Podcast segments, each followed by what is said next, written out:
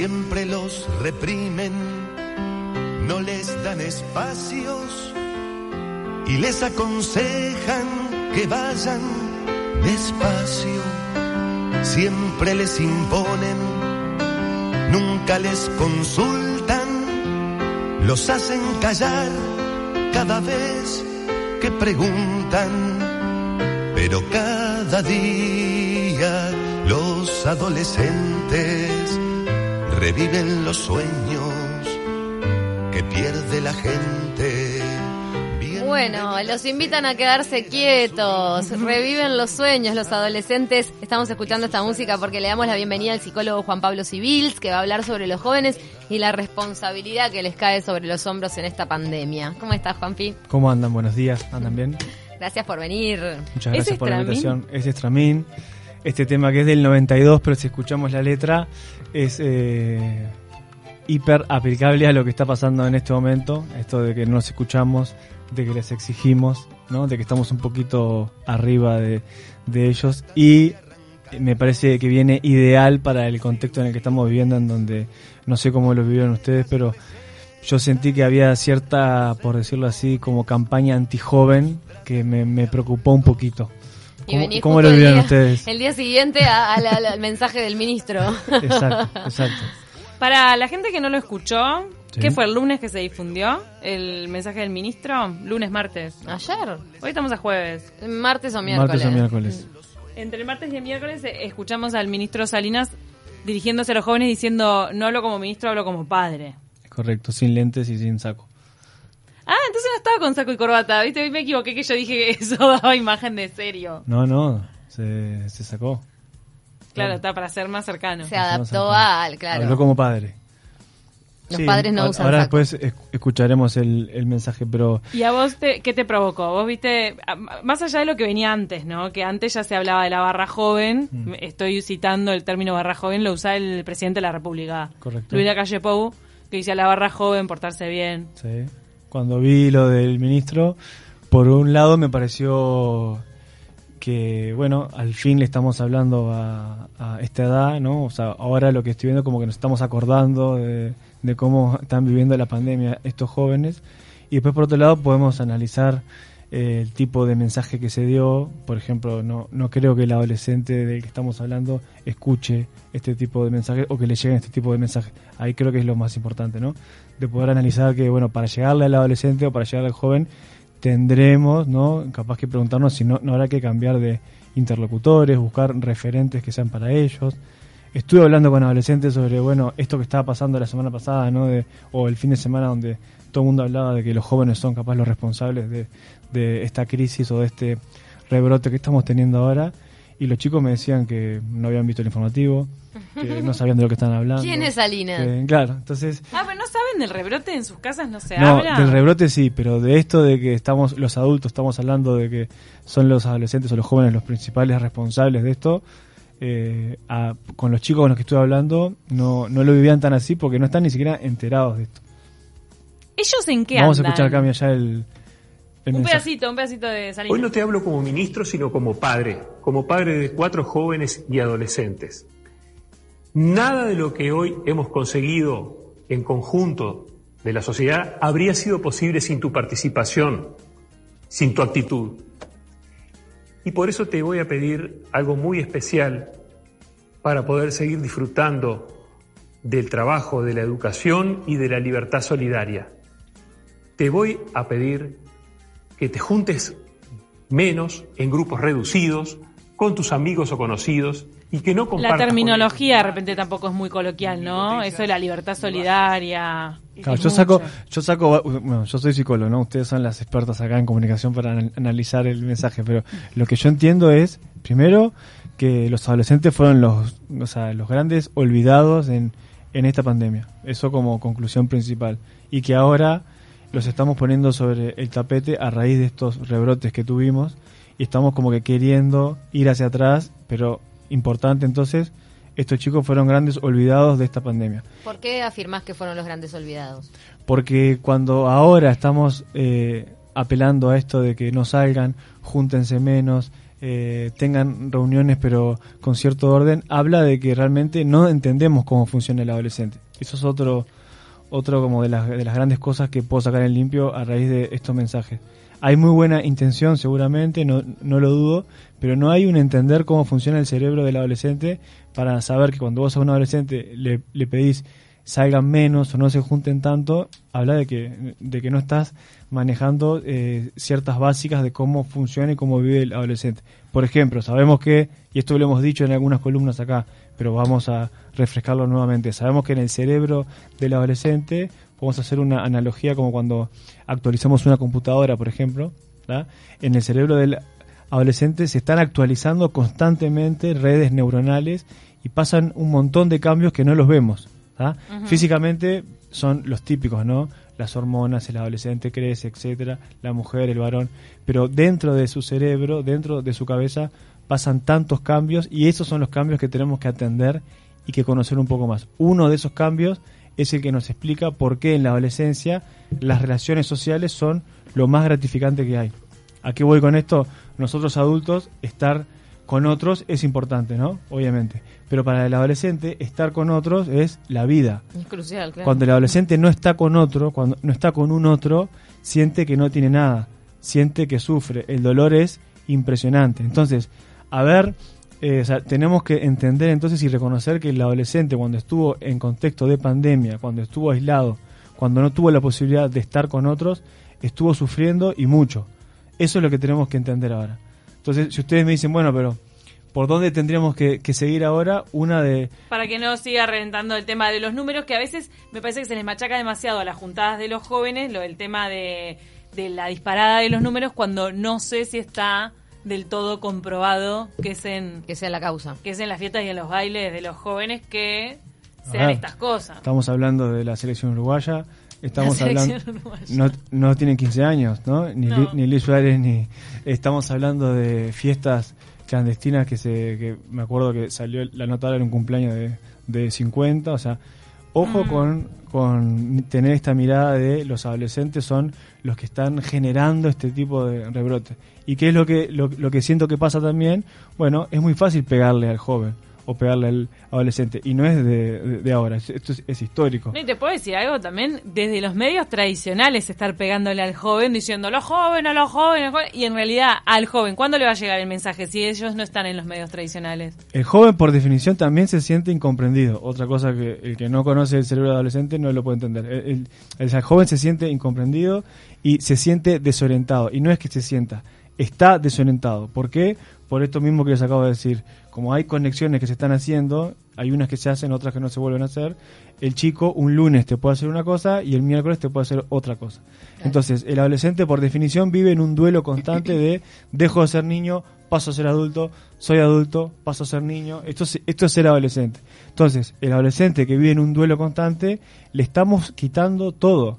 O sea, y ojalá esta columna también va como eh, y si se, la si se la podemos regalar a alguien, se las regalamos a todos los adolescentes, especialmente de sexto año, que están terminando su año de su último año de bachillerato y no han podido tener un cierre, no han podido tener una graduación, no han podido tener una fiesta de fin de año, o sea, no se han podido ir de viaje, que muchos tenían pensemos, programado. Pensemos todas las cosas que estos chicos perdieron, producto por supuesto de esta pandemia, y que tendríamos y que tenemos que hacer caso a todas estas sugerencias, pero entendamos entonces para poder ponernos en su lugar eh, este duelo que los adolescentes vivieron y que están viviendo para cuando desde un micrófono le decimos no salgan o salgan menos. ¿No están reconfigurando alguna forma de despedirse del año?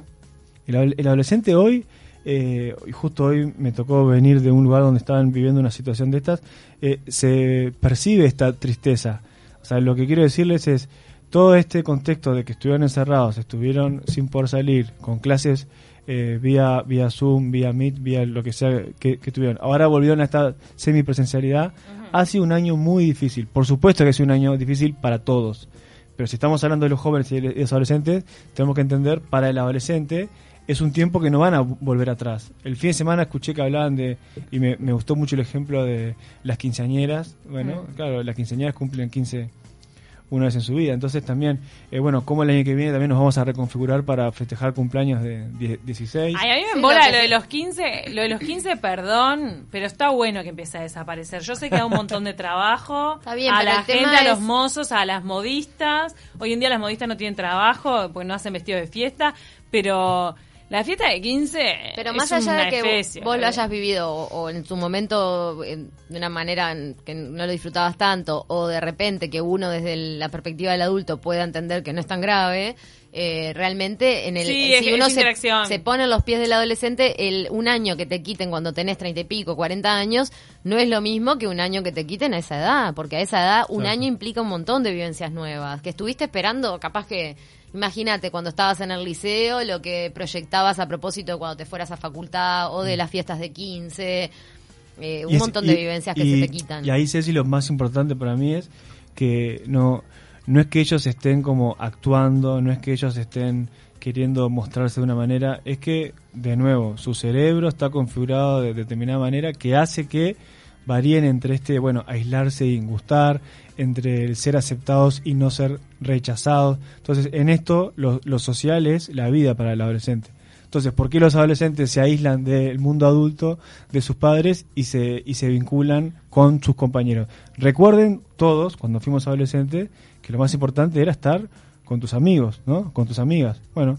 Esto pasó en el adolescente en donde durante el tiempo de pandemia los metimos en la casa con sus padres a convivir. Sí, pero ahora pueden juntarse de a cuatro o cinco en el jardín, en un patio, en el Prado. Vos vas al Rosedal del Prado, está minado, chiquilín. Es que a ¿eh? eso, a eso voy, Cami. Creo que el mensaje tiene que ser, bueno, generemos espacios donde puedan juntarse, donde respetemos los protocolos, Salinas lo dice, dice, donde de a estén, poquito con ta- sí. donde estén con tapabocas, donde se fomente ese tipo de cosas. No compartan el mate. Pero no tengamos una mirada de victimizar a la adolescencia, de Criminalizar. criminalizar, de, claro, de Estos chiquilines etiquetar, inconscientes. el cuando- prejuicio, exacto. Cuando en realidad vemos a mucha gente, y perdón, capaz que se me enojan, pero tanta gente que realmente forma parte de los grupos de riesgo y anda trabajando, reuniéndose, no sé qué, y Ah, decís, ah, los chiquilines, los chiquilines son los que nunca deberían haberse quedado guardados, y en realidad no son los que se mueren por COVID.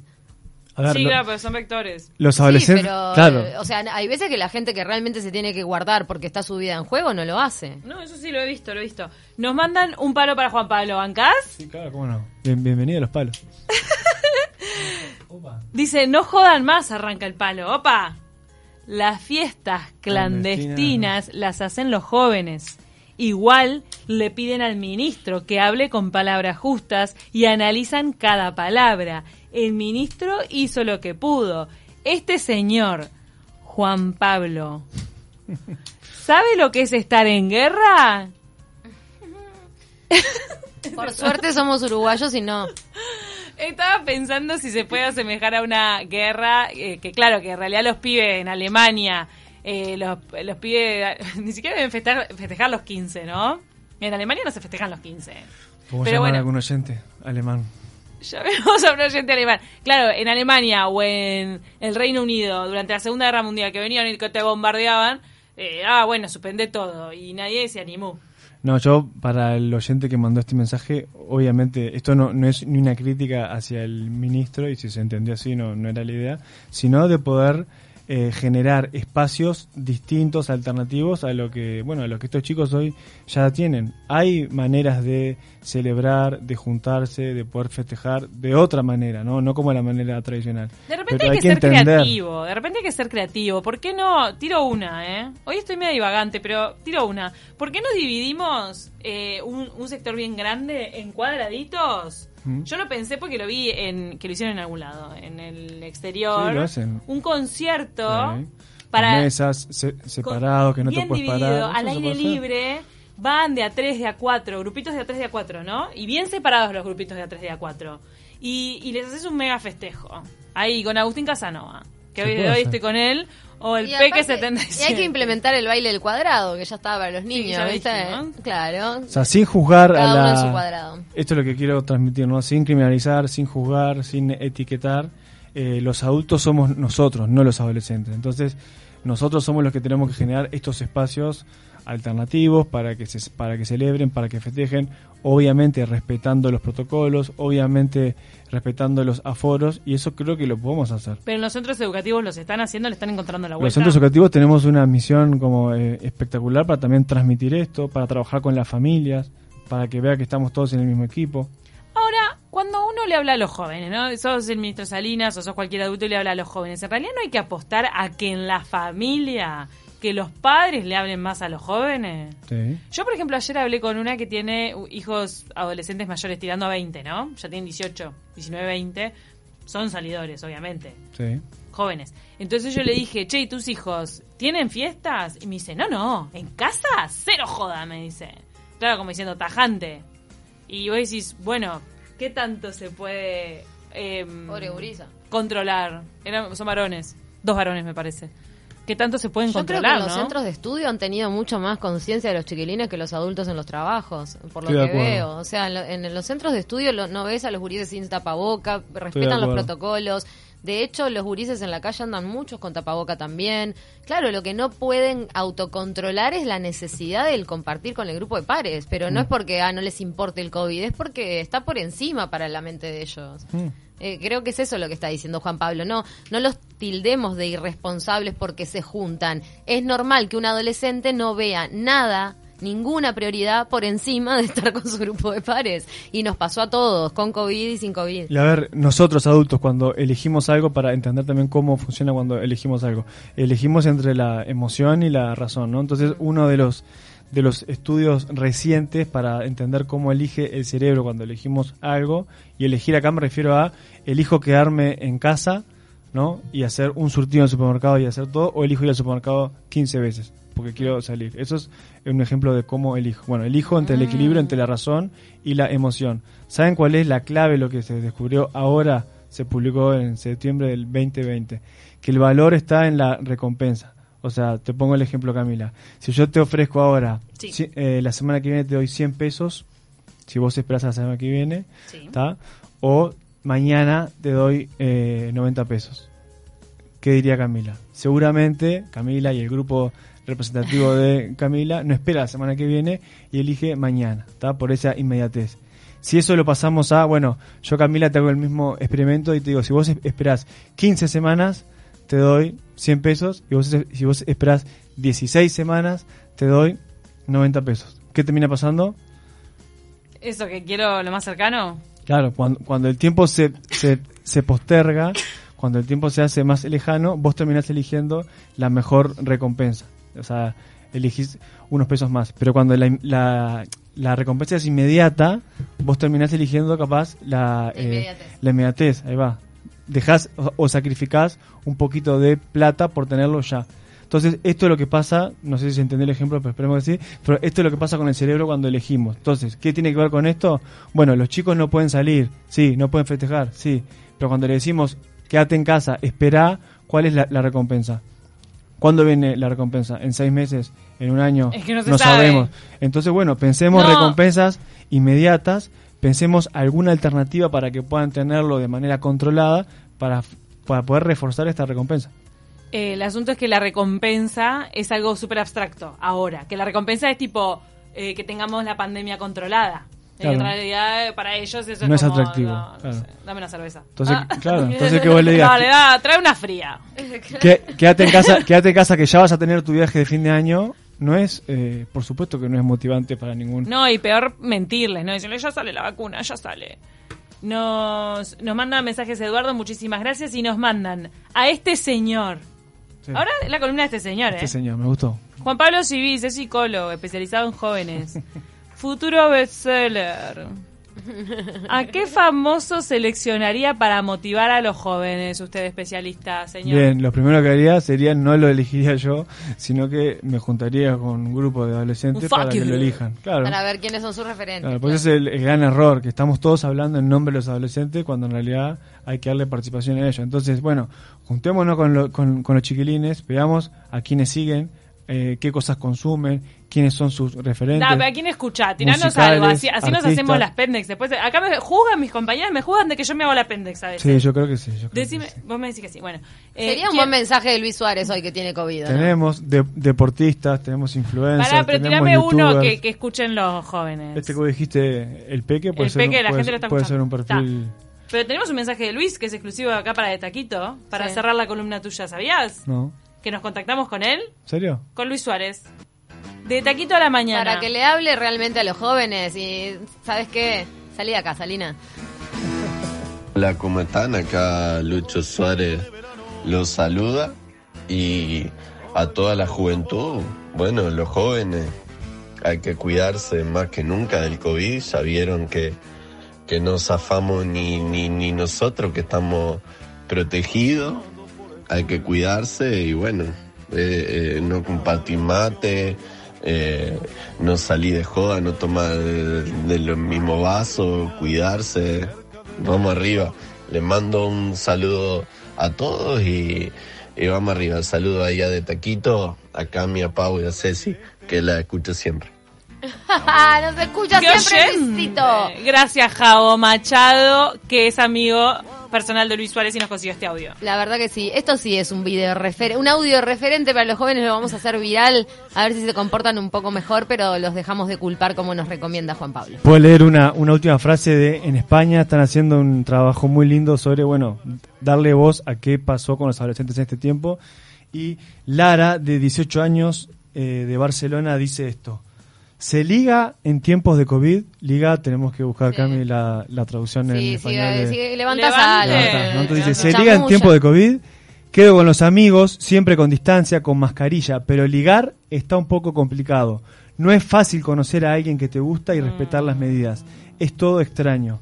La joven considera que se ha puesto demasiado énfasis en la supuesta responsabilidad de los jóvenes. Recuerden, esto es en España, pero cualquier parecido con la realidad y con Uruguay Coincidencia. Mera coincidencia. A mí me provoca más vergüenza e indignación la reacción de algunos políticos que pretenden aprovecharse de la situación intentando separar a la gente en vez de unirla. No ha pensado mucho en el futuro, prefiero ir día a día. El futuro no es algo que ahora mismo se pueda controlar, hay que ir adaptándose. Esto lo hice 18 años, una joven de España. Me gustaría escuchar a los jóvenes nuestros que dicen sobre esto. Qué momento. Gracias Juan Pablo Civil, es un placer escucharte como siempre. Nos vamos a la tanda. Ya viene Gabo.